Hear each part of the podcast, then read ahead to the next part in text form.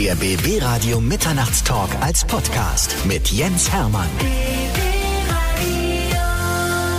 So, ich freue mich über unsere heutige Sprechstunde, denn ich bin beim Doktor. Dr. Eckert von Hirschhausen. Ich freue mich, Herr Doktor, dass du mal wieder ein bisschen Zeit für, für mich, Schrägstrich für uns hast. Na klar, Jens, für dich immer. Und äh, bevor es so richtig offiziell losgeht, muss ich auch sagen, Professor Dr. Eckert von Hirschhausen, weil du hast ja heute Morgen die Ehrendoktorwürde der Charité bekommen. Herzlichen Glückwunsch erstmal. Äh, ja, ja, danke. Äh, du darfst weiter du sagen, wir kennen es ja schon eine Weile. Ähm, das ist für mich tatsächlich eine große Ehre, weil ich in Berlin studiert habe und die Charité ähm, über Berlin hinaus ähm, eine sehr, sehr wichtige Einrichtung ist für die Medizin. Und ich kriege diese Ehrenmitgliedschaft der Fakultät jetzt, weil ich über die letzten 30 Jahre eben das gemacht habe, was die Mediziner gar nicht so gerne machen, nämlich mit Leuten reden und sich so erklären, dass sie verstanden werden. Und das auch noch am besten Fall unterhaltsam.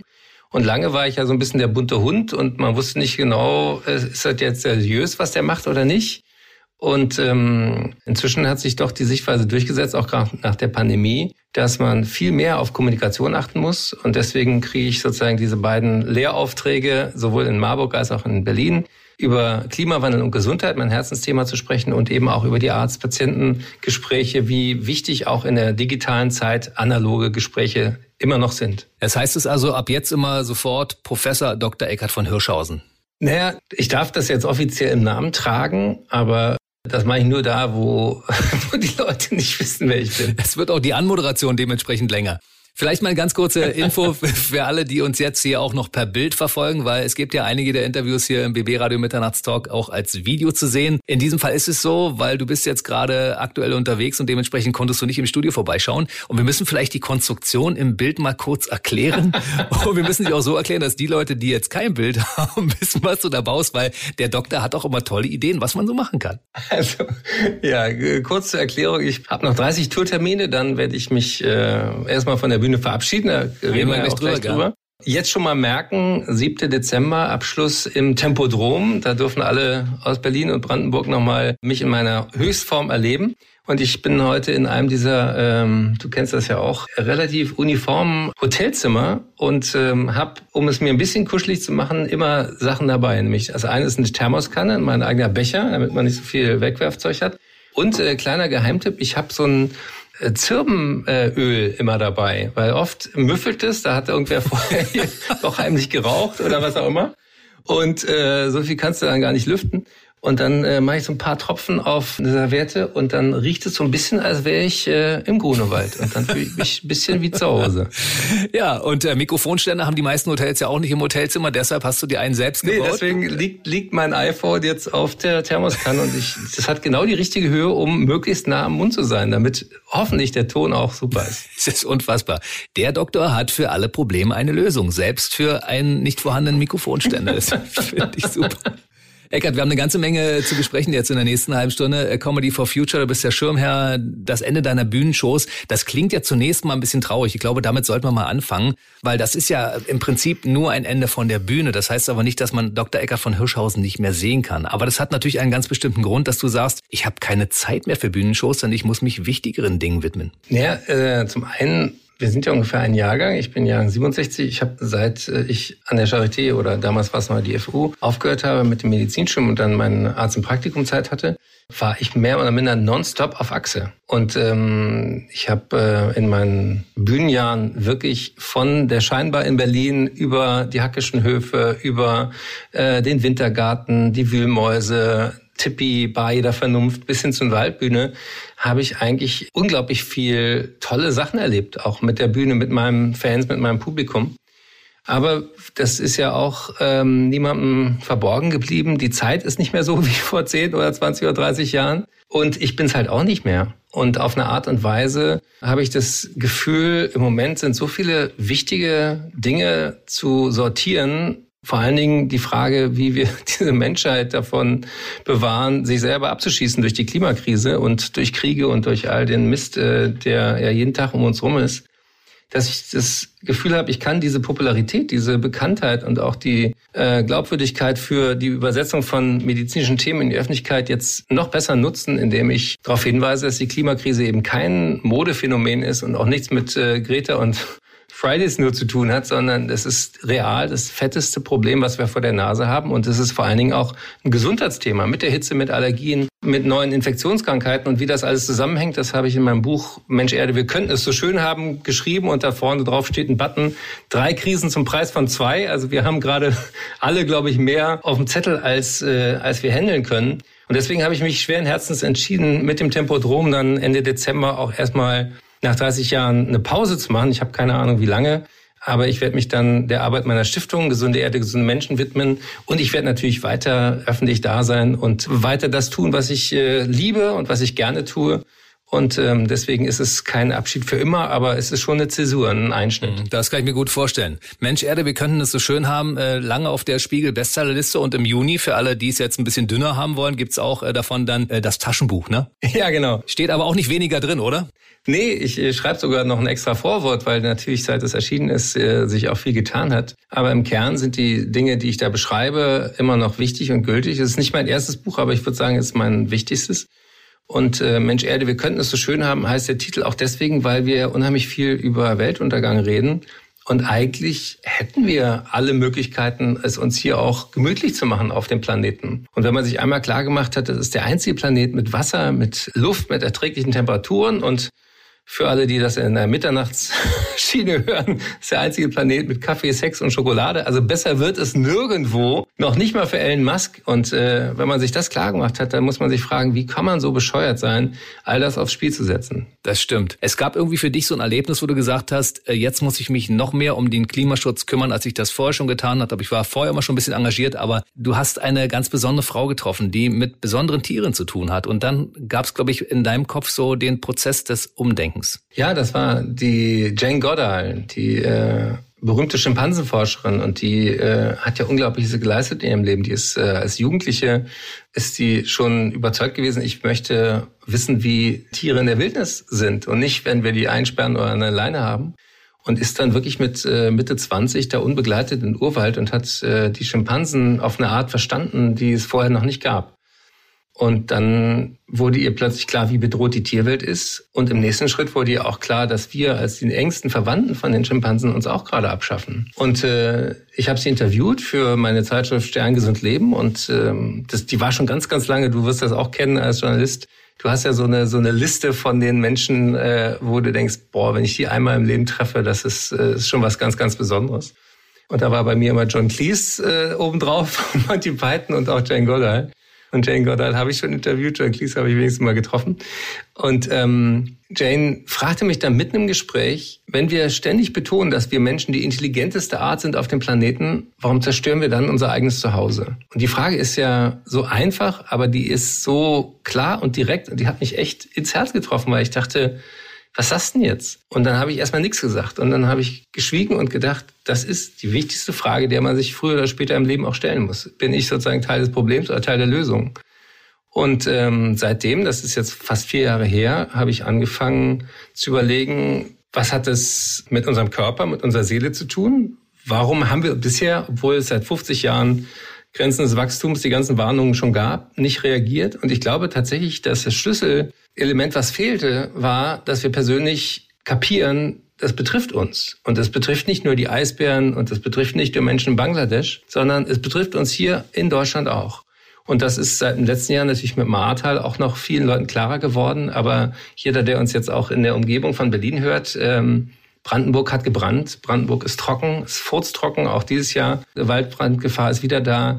Die Ernten fallen aus, die äh, Vögel singen nicht mehr. Also jeder, der bei Sinnen ist, kann mitkriegen, wie auch der Wald in die Knie geht und, und, und. Das ist alles kein Spaß mehr. Und deswegen verändere ich mich jetzt so ein bisschen von dem lustigen Doktor, der alles mit Humor erklären kann, hin zu der verbindenden Figur, die eben die Politik, die Wissenschaft, die äh, Öffentlichkeit, die Universitäten hoffentlich dazu bringen kann, ein Stückchen mehr sich diesem Thema anzunehmen, weil es ist dringend. Wir haben nur noch wirklich dieses Jahrzehnt Zeit, entscheidende Weichen zu stellen. Wenn wir es nicht hinkriegen, dann können wir mit keinem Geld der Welt, keiner Erfindung mehr der Welt, äh, das zurückdrehen. Und diese Dringlichkeit, die führt mich eben dazu, dass ich jetzt die Stiftung habe, das Buch geschrieben habe, äh, das Comedy Festival mache, um andere Leute auch künstlerisch dazu zu inspirieren und eben auch so Gespräche wie mit dir heute nicht mehr ganz so heiter zu führen, wie wir es auch schon hatten, sondern ja, es geht um was. Es geht um unsere Zukunft und es geht vor allen Dingen um die Zukunft unserer Kinder. Ich meine, wir haben ja diesen Planeten noch in einem ordentlichen Zustand zu übergeben, weil es gibt der Generation danach. Ich meine, für unsere Kinder wird es vielleicht noch hinhauen, aber was ist mit der Generation danach, mit den Kindern der Kinder? Und ich finde das ganz toll, dass du dein Gesicht dafür nutzt, um das den Leuten klarzumachen, die im Augenblick sagen, ja, ist mir doch scheißegal. Ja, und ähm, es geht einerseits, das hat auch das Bundesverfassungsgericht gesagt, die Leitstunde des Handelns jetzt muss sein, welche Möglichkeiten überhaupt noch Kinder der nächsten Generation haben zu leben und nicht sich nur noch im Kampf sozusagen mit, mit der Physik auf die Flucht zu begeben, was äh, der letzte IPCC-Bericht gesagt hat, ist erschütternd, dass dreieinhalb Milliarden Leute wohnen jetzt schon in Gebieten, die absehbar in den nächsten Jahrzehnten unbewohnbar werden, ja, die immer gefährlicher werden, weil es zu heiß ist, weil die Stürme kommen, weil die äh, Überflutung kommt und und und.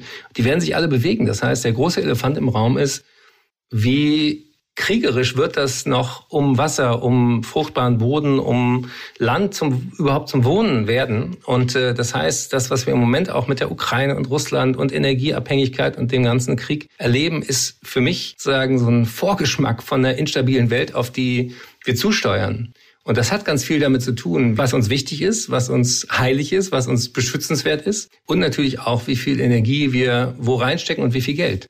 Und das sind alles Dinge, die menschengemacht sind. Und deswegen glaube ich immer noch, bisschen naiv, aber immer noch mit einem Restoptimismus, was Menschen gemacht haben, können Menschen auch ändern. Hm. Was ich toll finde, ist, dass ihr mittlerweile daraus so eine Familiensache gemacht habt, weil du hast ja einen Bruder, von dem viele Leute gar nicht wissen, dass der auch Professor Doktor ist, also auch mit akademischem Hintergrund. Und äh, ihr habt euch in Family sozusagen überlegt, wie ihr dem Klimaschutz so ein bisschen unter die Arme greifen könnt.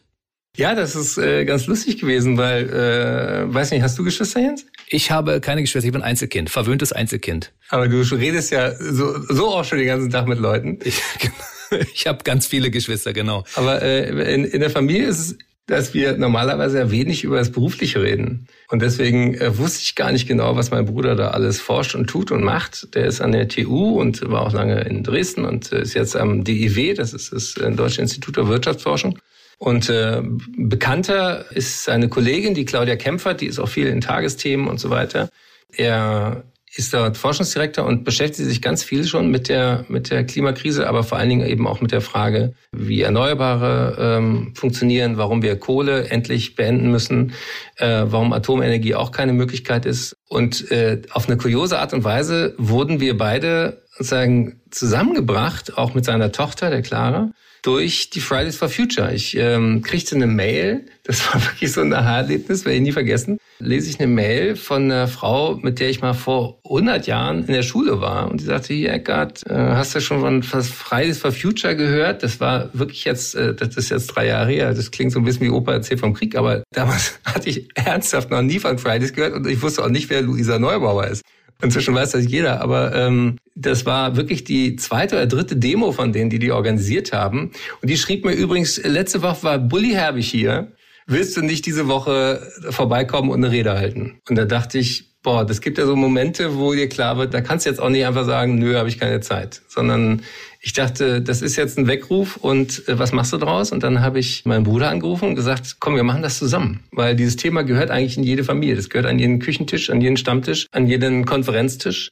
Was machen wir? Und dann sagte ich, äh, es ist auch ein Thema, was die Generationen übergreift. Und dann hatten wir eben einmal ein Interview gemacht, auch mit meiner Mutter und äh, mit der Clara. Und eben äh, dann sind wir da mit, mit sozusagen zwei Generationen hin. Und das war wichtig. Und dann äh, nahm das so eine Dynamik an, dann haben Politiker, und jetzt gender ich bewusst nicht, weil es waren wirklich nur weiße Männer, äh, die Fridays so angepinkt gesagt, die haben doch alle keine Ahnung, die sollen doch bitte die Politik den Profis überlassen und äh, sollen mal zur Schule gehen, damit was ordentliches aussehen wird. Und dann haben nach dieser Steilvorlage von Christian Lindner, ich weiß nicht, ob den einige noch kennen, der ist immer noch in der Politik und hat aber inzwischen, äh, inzwischen dazugelernt, muss man fairerweise sagen. Er sagt, inzwischen Erneuerbare sind Freiheitsenergien. Aber damals war er wirklich äh, extrem besserwisserisch und ähm, dann haben 28.000 Wissenschaftler und Wissenschaftlerinnen unterschrieben und sinngemäß gesagt, die Anliegen der Jugendlichen sind völlig berechtigt. Hier sind die wissenschaftlichen Studien, hier sind die Fakten. Bitte Politiker, kennt euch erstmal so gut aus wie die jungen Leute. Und auf eine Art und Weise ist das ja auch eine Umkehr von dem, äh, normalerweise sollten sich ja Erwachsene erwachsen verhalten und Jugendliche dürfen Scheiß bauen. Und auf eine Art und Weise haben die Fridays sich erwachsener verhalten als viele Erwachsene. und haben auch wirklich Dinge auf sich genommen, haben ihre Schulkarriere, ihre Uni äh, gefährdet, um zu sagen, wir müssen jetzt dringend an diesem Thema arbeiten. Und das hat mich angesteckt und seitdem bin ich eben auch Mitgründer von den Scientists for Future mit äh, Gesunde Erde, gesunde Menschen aktiv. Und ich habe eben, und das möchte ich auch sagen, äh, jeder, der denkt, boah, ich, ich bin nicht der Typ, der auf die Straße geht und demonstrieren geht und so, war ich auch nicht. Und trotzdem ist mir inzwischen klar geworden, ohne diesen Druck von der Straße passiert in der Politik gar nichts. Und erst wenn Politiker und Politikerinnen das Gefühl haben, oh Gott, das Thema ist wichtig und da hängen auch Wahlen von ab und guck mal, was Riso erreicht hat da vor der Europawahl, dass die Leute plötzlich wach wurden. Also ähm, wir Medienmenschen haben schon Möglichkeiten, die andere nicht haben, klar. Auf der anderen Seite ist jeder und jede wichtig. Und ich habe hinten beim Buch äh, auch eine Challenge drin. Die, die spiele ich jetzt mal mit dir, weil äh, ganz oft fühlt man sich ja irgendwie wie so ein kleines Rad im Getriebe oder ohnmächtig und denkt, oh Gott, das ist alles eh schon zu spät und äh, was kann ich denn schon ausrichten? Und dann stelle ich immer die Frage, okay, wenn sich so viele Menschen ohnmächtig fühlen, wo ist denn dann die Macht? Wer hat denn die Macht im Sinne von, wer kann denn was verändern? Wenn man sich dann klar macht, jeder kann an seiner Stelle irgendwas tun. Persönlich kannst du weniger Fleisch essen, weniger fliegen, aber du kannst vor allen Dingen dich schlau machen und den Mund aufmachen. Das ist das Allerwichtigste. Das Beste, was ein Einzelner tun kann heute, ist kein Einzelner zu bleiben, nämlich sich mit anderen Leuten zusammenzutun, sei es in der Straße, sei es in der Kommune, sei es in der Kirchengemeinde, sei es beim NABU oder beim BUND oder bei irgendeiner, bei Greenpeace oder bei irgendeiner wichtigen Organisation. Aber du kannst zum Beispiel auch einfach fragen, ey Leute, bei uns in der Kantine, beim Job, warum gibt's denn da Billigfleisch? Braucht das irgendwer hier? Es geht doch anders. Es ist gesünder für Tiere, für den Planeten und für uns. Warum gibt's ein, ein Dienstauto und kein Dienstfahrrad? Warum haben wir eigentlich keinen Ökostrom hier an der Uni? Ja, ich hatte neulich eine Vorlesung äh, und da kamen die Studenten und weil der Prof sich sozusagen da mit mir einer Begrüßung da so ein bisschen hervortun wollte, ich habe eine kleine Frage hier, weil es doch um Nachhaltigkeit geht. Äh, warum haben wir denn keinen Ökostrom mehr an der Uni? Und zack, plötzlich hast du eine Diskussion, ja.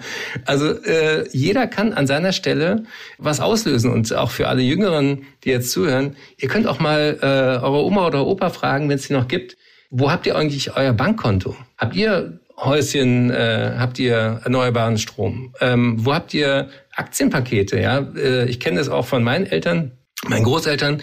Die haben da nie drüber geredet und das sind 6000 Milliarden Euro Privatvermögen in Deutschland. Wir sind ein unfassbar reiches Land. Natürlich unfair verteilt, keine Frage, aber es gibt auch schon eine Menge Schotter hier in dem Land.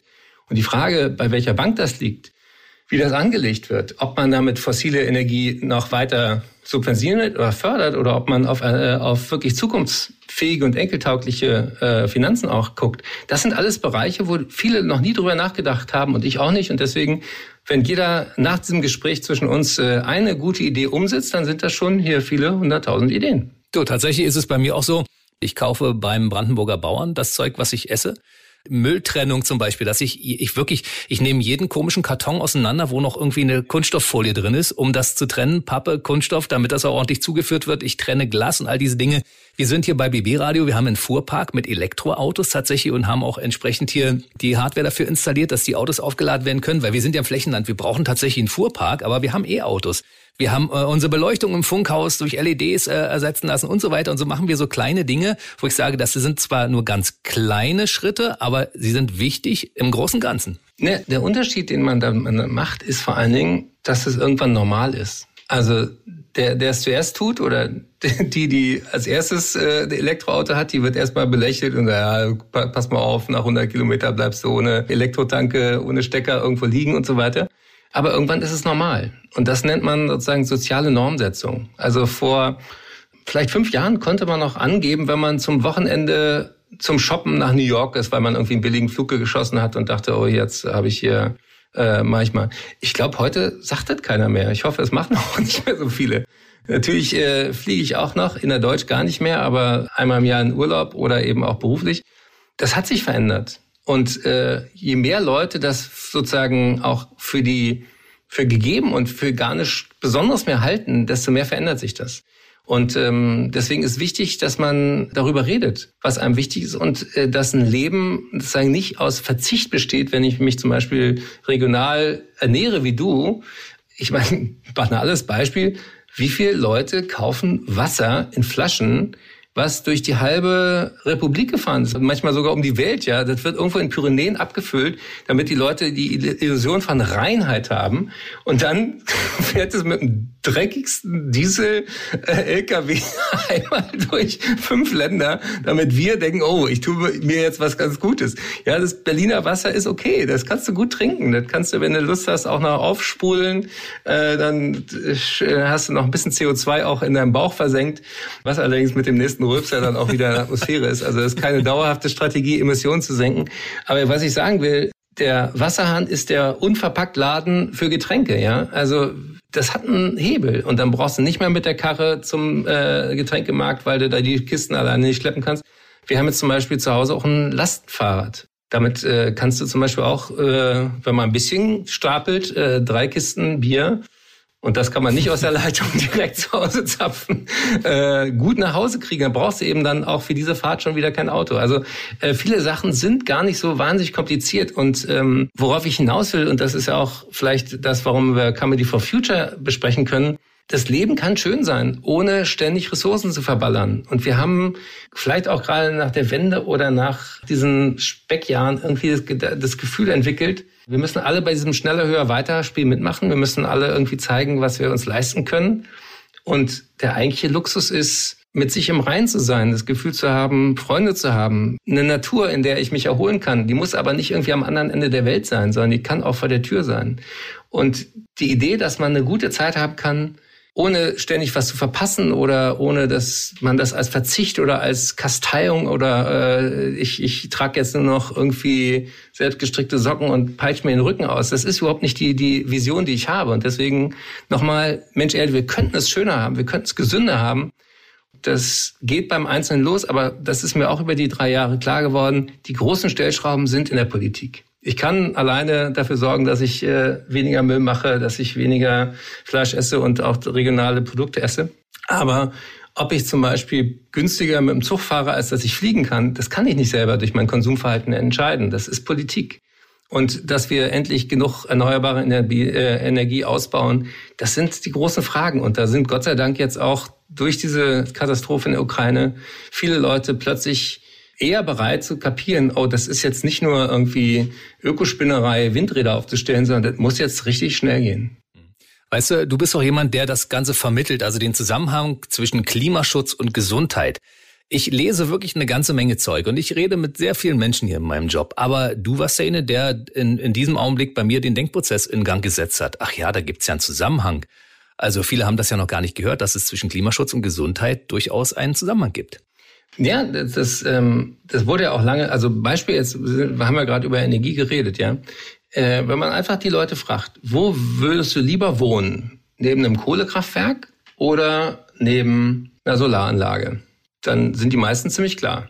Wenn du fragst, wo glaubst du, bist du, wenn was schief geht, mehr in Gefahr? Wenn beim Windrad ein Rotor sich löst oder beim Atomkraftwerk der Kern schmilzt, ja?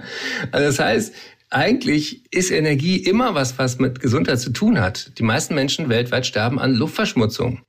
Das sind acht Millionen Menschen jedes Jahr, die an Luftverschmutzung sterben. Das, wo kommt Dreck in der Luft her? Maßgeblich daraus, was wir Zeug verbrennen. Und äh, automatisch wird dir klar, hey, äh, wenn wir Wind, Solar, Geothermie, Gezeiten, Wasserkraft und so weiter haben, dann sterben schon mal deswegen keine Leute mehr an Luftverschmutzung. Also das ist so unmittelbar, dass mich immer wieder bis heute wundert, warum Ursula von der Leyen als Ärztin und als diejenige, die auch mit Franz Timmermans den Green Deal auf Europaebene wirklich ernsthaft voranbringen will, habt ihr auch mal sprechen können. Ich, ich nehme mir das echt ab, dass ihr das ein Anliegen ist.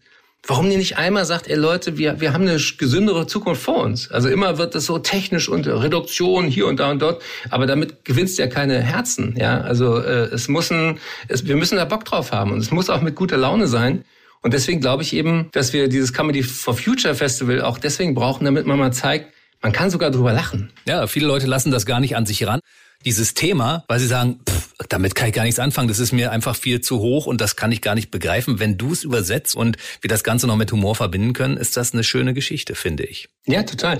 Und ähm, wenn du jetzt zum Beispiel mit dem Fahrrad durch die Friedrichstraße fährst, ja, an der Stelle, die jetzt für Autos gesperrt ist, da merkst du plötzlich, wie viel Leben da in der Bude ist. Da stellen die Leute wieder Stühle raus, dann ist da ein Straßencafé. stehen nicht im Stau und hupen und werden alle äh, nervös und aggressiv, sondern das ist ein anderes Miteinander. Und das, äh, das glaube ich eben, dass wir das viel stärker nach vorne stellen können. Was haben wir denn davon? Ja, wir machen es nicht aus Liebe zur Natur. Wir, wir müssen nicht das Klima retten, sondern uns. Und wir machen das auch, weil, weil, weil es uns dann besser geht. Da bin ich fest von überzeugt. Und ähm, das heißt nicht, dass ich alles richtig mache und deswegen muss man auch über seine Widersprüche lachen. Beim äh, Festival dann äh, habe ich auch so eine Bühnennummer, die darf ich dann auch, auch zum Besten geben, wo ich erzähle, wie, wie viel Zeug ich habe, was ich eigentlich nicht brauche. Und ich bin ja so ein Sammler, also äh, die Leute kommen in mein äh, Arbeitszimmer und sagen, Eckart, ich wusste gar nicht, dass du Messi bist. Dann sage ich, Entschuldigung, ich bin kein Messi, ich bin ein Sammler ohne festgelegtes Themengebiet. Weil ich immer noch denke, oh, das das kannst du irgendwann noch brauchen und entsprechend kramig ist es dann. Das ist auch die Facette, die oft fehlt in der Umweltdiskussion. Das ist immer so ernst und so, so, äh, so ideologisch und so, äh, boah, da hat schon keiner, keiner Bock drauf. Zum Beispiel beim Essen. Ja, da gibt ja diesen schönen Witz, woran erkennst du einen Veganer? Er sagt es dir. Damit hat, hat aber dieses Thema Ernährung sofort so einen Beigeschmack von entweder bist du auf der guten Seite oder du bist einer von den Bösen. Und keiner hat Bock auf Dauer von anderen schlechtes Gewissen gemacht zu kriegen. Deswegen wäre es viel mehr äh, im Sinne von Klima und Gesundheit, wenn 80 Prozent der Leute zwei Mahlzeiten ohne tierische Produkte auskommen und eine essen sie, was sie wollen, als wenn 10 Prozent der Leute sich an ganz, ganz strenge Regeln halten, die die meisten aber auf Dauer gar nicht durchhalten. Das heißt also, auch da, glaube ich, gibt es, äh, gibt es gute Mischungen. Und ähm, ich esse immer noch ein bisschen Fleisch, aber seit ich weiß, wie, äh, wie viel Methan Kühe rülpsen und pupsen und kacken, habe ich einen schönen Gag im Bühnenprogramm, wo ich immer sage, mehr Leute würden automatisch weniger Fleisch essen, wenn du für jedes Kilo an der Kasse so ein 20 Liter einmal Gülle mit ausgehändigt bekommst. Und dann heißt es, das haben sie miterzeugt, das haben sie mitverursacht, wussten sie nicht, doch jetzt wissen sie es. Schauen Sie mal, wo sie es zu Hause unterbringen. Die Böden können davon nichts mehr aufnehmen. Äh, brauchen Sie Deckel oder geht das so mit? Viel Spaß beim Grillen. Also dann überlegt man sich das. Eckert, lass uns dieses äh, Comedy Festival for Future mal so ein bisschen erklären, weil viele haben das noch gar nicht gehört. Na, ist ja auch das erste Mal. Genau. Und viele sagen auch, kann man in heutigen Zeiten überhaupt jetzt irgendwie so ein Event starten, wo die Leute lachen sollen? Wir haben Krieg auf der Welt, wir haben Klimawandel, alles geht gerade den Bach runtergefühlt. Kann man das? Und du bist jemand, der sagt, ja, wir müssen sogar, um genau für diese Themen zu werben. Na klar, also keinem Menschen in der Ukraine oder sonst wo auf der Welt geht's besser, wenn wir nicht lachen. Ja, also um mal äh, kurz zu sagen, was wir machen können. Wir können natürlich gucken, dass wir weniger fossile Energien in den Russen abkaufen. Und ähm, äh, die Familie von meinem Bruder und äh, ich auch haben inzwischen auch geflüchtete Menschen aufgenommen. Klammer auf, Klammer zu. Man kann das eine machen und das andere auch. Und äh, diese Grundidee des Comedy for Future Festivals ist mir ganz wichtig, nämlich dass wir die Künstler, die Kreativen, die Spinner, die Komiker, die äh, Musiker, die Leute, die Slam Poetry machen, die eine andere Form haben, die Leute zu erreichen und zu berühren, dass wir die viel stärker mit einbeziehen in etwas, was uns alle angeht. Und natürlich ist alles, was Widerspruch ist, wo man auch mit, mit sich selber äh, irgendwie merkt, dass man sich was vormacht und bescheißt, das ist ja Comedy Gold, ja. Also äh, wir haben äh, tolle Künstler, wir haben über 50 äh, Künstlerinnen und Künstler schon im Line-up mit ähm, Olaf Schubert, mit äh, Jörn König, mit äh, Thorsten Sträter kann leider nicht, den kennst du ja auch gut von... Äh, ja, mit dem mache ich eine Sendung, genau. Ja, mit einer Sendung. Und ganz, ganz viele Newcomer, ganz viele äh, neue Gesichter. Und ähm, wir machen eben abends äh, viermal hintereinander im Schillertheater, ein toller, toller Ort, super Location in Berlin, am Ernst-Reuter-Platz, vier Tage hintereinander Abendsprogramm. Und wir machen tagsüber eben auch Workshops, wir machen Diskussionspanels. Ich freue mich total. Es gibt einen super Umweltwissenschaftler an der TU, der heißt Matthias Finkbeiner. Den bringe ich zusammen mit Carla Remsmar von Fridays for Future. Den bringe ich zusammen mit Leuten, die äh, bei Browserballett oder bei Postillon oder bei eben so Satirezeug machen. Ja, dass, dass mal der Wissenschaftler sagt, guck mal, das und das und das habe ich geforscht. Habt ihr eine Idee, wie man das kreativ umsetzt? Und der hat zum Beispiel mal, das, das schreit auch nach einer komischen Übersetzung, erforscht, wie viel Hundekacke auf den Straßen produziert wird, wie viel Pisse durch Hunde an Bäume kommt und was das eigentlich in der Summe an Phosphat, an, an Eintrag in das Ökosystem bedeutet. Weil jeder sieht ja erstmal nur seinen kleinen Kackehaufen, aber in der Summe haben, äh, hat er rausgekriegt, wie, wie äh, belastend das ist und wie viel Nährstoffe und Rohstoffe da eigentlich auch verloren gehen. Und äh, kleine, kleine Nebenbemerkung, ungefähr 20 Prozent der Fleischproduktion, über die wir ja auch zu Recht äh, schon geredet haben, die, die auf keinen Fall gesund ist, gehen ja an Tiere. Und die Leute stehen dann vor dem Regal im Supermarkt oder in der Drogerie und äh, halten sich alle für wahnsinnig tierlieb und die einen kaufen am Regal Futter für ihr Kaninchen und daneben kauft einer Futter für seinen Hund, wo Kaninchen drin ist. Und beide denken, ja, ich, ich liebe Tiere und meinen aber ein bisschen was anderes. Ich bin schon auf die Zahlen gespannt, die dann nach diesem Comedy for Future Festival rauskommen äh, und die ganzen Studien, die dann veröffentlicht werden. Da bin ich schon sehr gespannt. Und das auf eine lustige, unterhaltsame Art und Weise rüberzubringen, finde ich ganz toll. Und man musste dich, glaube ich, auch nicht lange überreden, da Schirmherr dieser Veranstaltung zu werden, weil das war eine Ehre für dich, ne? Nee, ich, ich, ich kenne auch die Leute, die, die sich das äh, ausgedacht haben. Und äh, den Plan gab es schon länger und dann kam natürlich diese fucking Pandemie dazwischen. Aber jetzt ist eigentlich der ideale Zeitpunkt. Das ist das Himmelfahrtswochenende, also Donnerstag ist Feiertag, Freitag, Samstag, Sonntag. Comedy for Future im Netz stehen auch die ganzen Details. Man kann Tickets fürs ganze Festival kaufen, man kann auch einzelne Tage buchen. Man kann sich zum Beispiel auch coachen lassen. Also wer jetzt hört und denkt, Mensch, ich bin eigentlich auch ein lustiger Vogel, ich kann auch was, äh, kann ein Video einschicken. Dann gibt es Profis vom ZDF und Stefan Denzer ist dabei und ich und äh, ein paar andere, die dann helfen, jungen Leuten genau sozusagen diesen Schritt zu machen. Und weiß ja selber, man muss ja eine Weile ausprobieren dürfen, bis man so sein eigenes Ziel hat. Und die Zeit hatte ich eben auch. Und äh, das gönne ich jetzt auch der nächsten Generation. Und ich glaube, dass daraus wirklich eine regelmäßige äh, super Geschichte entstehen kann. Und jetzt das erste Mal und äh, deswegen alle kommen, Comedy for Future. Und für alle, die nicht persönlich nach Berlin fahren können, gibt's natürlich davon bei uns auch ein paar Sachen im Radio, denn wir sind ja Medienpartner dieser ganzen Geschichte, freue ich mich auch sehr drüber. Ja, großartig, danke. Weil auch wichtiges Thema. Also ich meine nach wie vor. Wird auch gestreamt und so, aber dabei sein ist alles. Und es sind natürlich auch äh, bei solchen Festivals der für mich spannendste Teil ist ja auch nicht nur das, was auf der Bühne passiert, sondern was beim Kaffee passiert, wo du dich austauschst, wo du auch mal irgendwie Hosen runterlässt sagst, hier, Mensch, äh, das und das habe ich mal versucht auf die Bühne zu bringen, hat aber nicht, hat nicht geklappt, hat keiner drüber gelacht, hast du eine Idee und so. Also ähm, ich glaube, der Austausch unter den Kolleginnen und Kollegen und das Mut machen und das Spaß haben mal für vier Tage, ich glaube, das da freue ich mich drauf und deswegen bin ich gerne Schirmherr bei Comedy for Future. Definitiv und das wird garantiert ein Erfolgsmodell, davon können wir ausgehen, weil Comedy ist ein wichtiges Element auch in unserem Programm, weil die Leute einfach auch ein bisschen Spaß haben wollen zwischen, zwischen dem ganzen Ernst, der da draußen passiert auf der Welt. Da muss man auch mal zwischendurch ein bisschen die Seele baumeln lassen. Es ist ein ganz wichtiger Faktor, auch für die Gesundheit, ne? weil geistige Gesundheit ist, glaube ich, äh, ein, ein wichtiger Punkt, nicht nur die körperliche. Ja, das, äh, das ist ja alles, da zieht einen ja alles runter. Und wir hatten ja, als äh, wirst ja auch noch wissen, als Corona losging, immer so diese Sprüche, ja, nach Corona machen wir das und das anders. Und wir hatten immer so das Gefühl, okay, jetzt noch ein paar Wochen und dann ist das vorbei und dann, dann wird's wieder lustig, dann wird's wieder normal.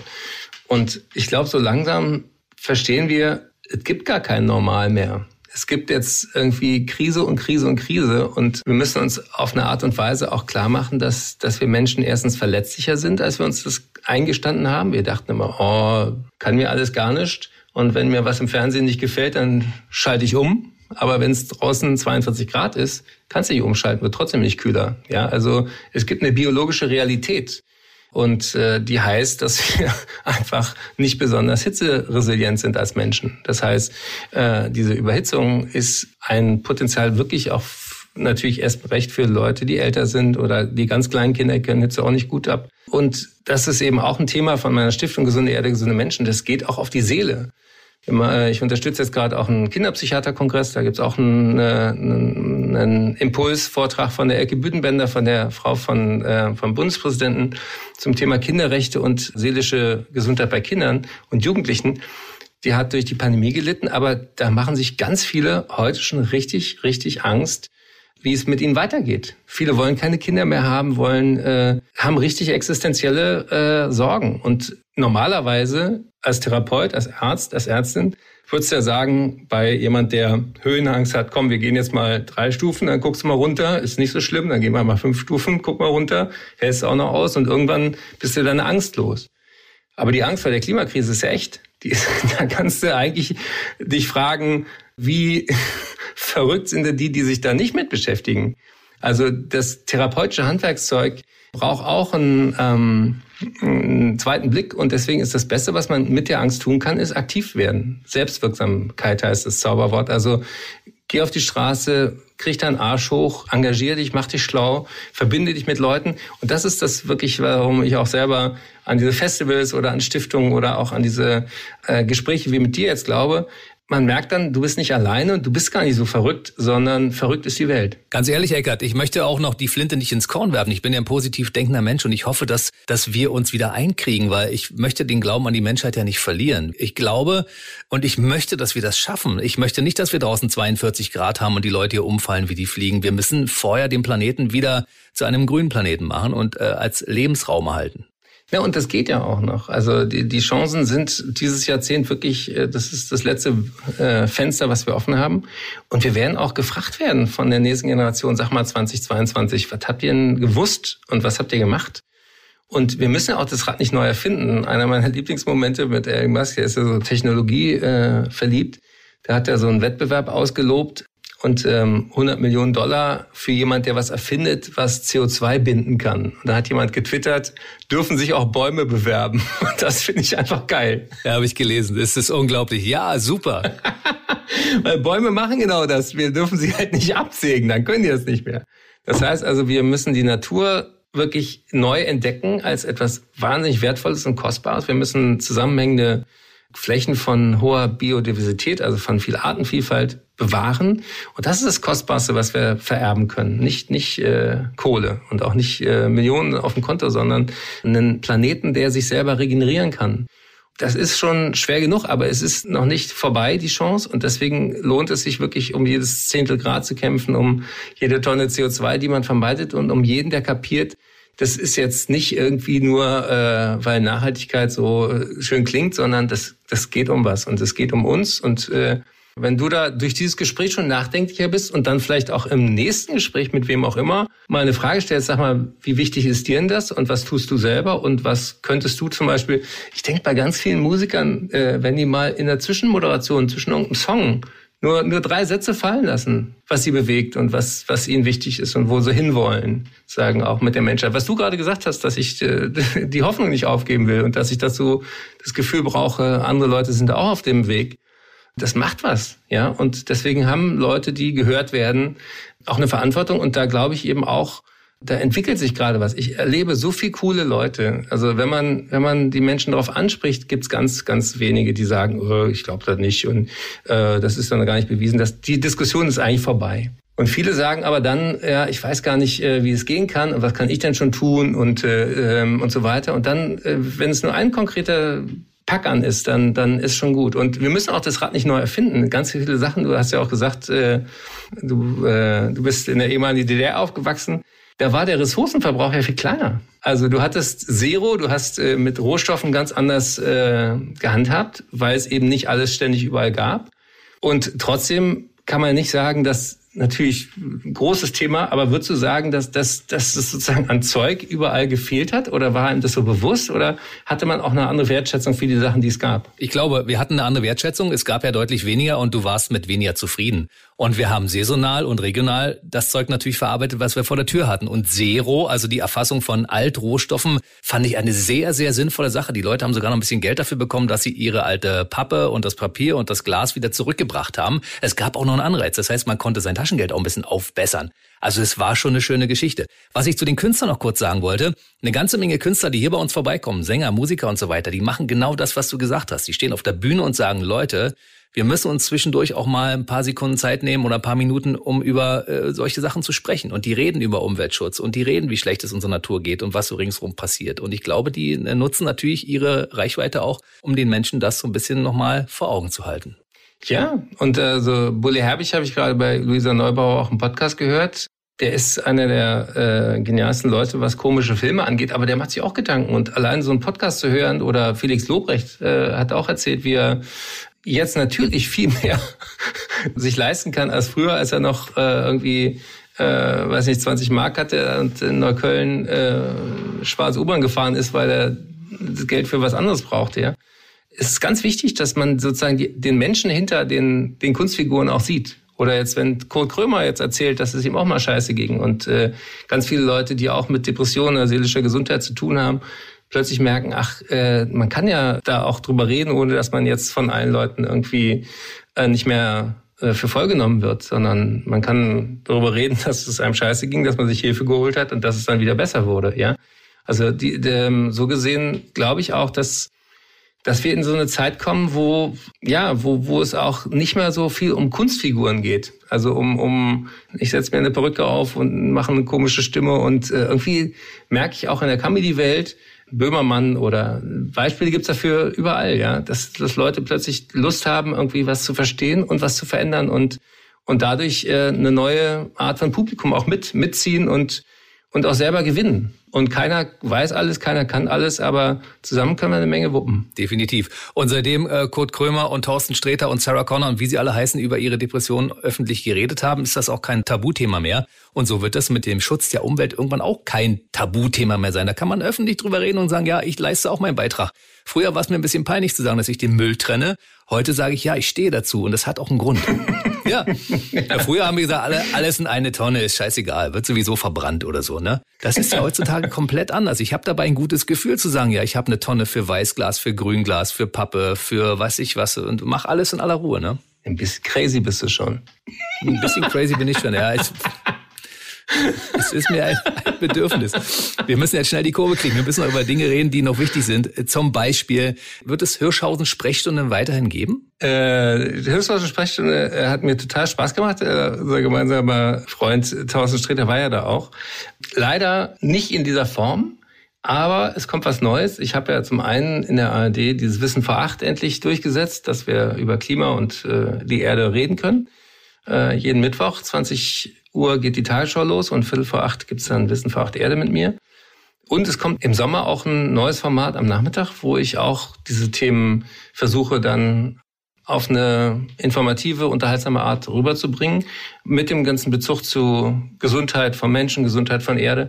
Und äh, das geht im Juli los. Also es passiert was. Und äh, natürlich habe ich weiter Quiz des Menschen und äh, Frag doch mal die Maus. Also im Rahmen von dem, was unser Unterhaltungsfernsehen leisten kann, habe ich da heimlich doch schon eine Menge auch an äh, relevanten Themen mit eingeschmuggelt.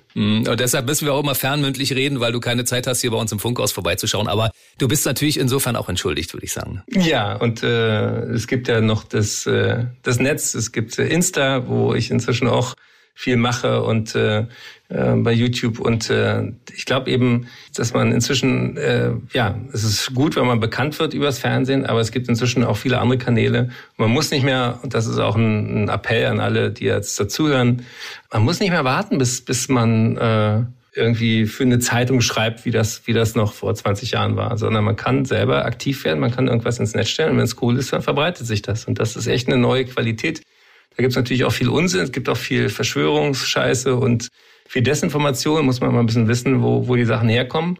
Aber gleichzeitig glaube ich immer noch, dass die Möglichkeiten, sich zu äußern und äh, auch andere Leute mit zu inspirieren und äh, zu zeigen, was in einem steckt, die sind so cool wie noch nie zuvor. Ich möchte an der Stelle mal Danke sagen für dein Engagement auf breiter Front, weil du machst ja so viel auch für, für die Menschen, auch mit deinem Podcast und was du so machst. Also wer sich informieren möchte, der bekommt den Doktor auch und zwar auf allen Ebenen. Ja, also äh, das soll nicht mangeln an. Hat mir keiner gesagt. Habe ich nichts von dir gewusst. Also wer wissen will, kann sich das Buch holen, zum Comedy Festival kommen, Comedy for Future und natürlich auch diesen Podcast weiterempfehlen. Unbedingt. Also erstmal für den Moment herzlichen Dank dafür, dass wir mal ein kleines, kurzes Professor Dr. Eckert von Hirschhausen Update bekommen haben. Ich glaube, wir könnten noch stundenlang weiterreden. Machen wir auch bei nächster Gelegenheit. Aber, Aber ich sehe schon, im Hintergrund tickt schon die Uhr wieder, weil der nächste schon wieder ein Stück vom Doktor haben möchte, die, die nächste Sprechstunde naht sozusagen. Ne? Ja, aber ähm, hat mir viel Freude gemacht und äh, jeder kann was bewegen, indem man jemanden bewegt, der noch mehr bewegen kann als man selber. Und äh, ich glaube, dass, äh, ich habe heute schon bei dir ein paar Groschen fallen hören. Bis hier. Ja, definitiv. Ganz laut sind sie gefallen. Eckart, vielen Dank. Bleib schön gesund. Bis zum nächsten Mal. Danke, Jens. Ciao. Der BB Radio Mitternachtstalk. Jede Nacht ab 0 Uhr. Und jeden Freitag der neueste Podcast.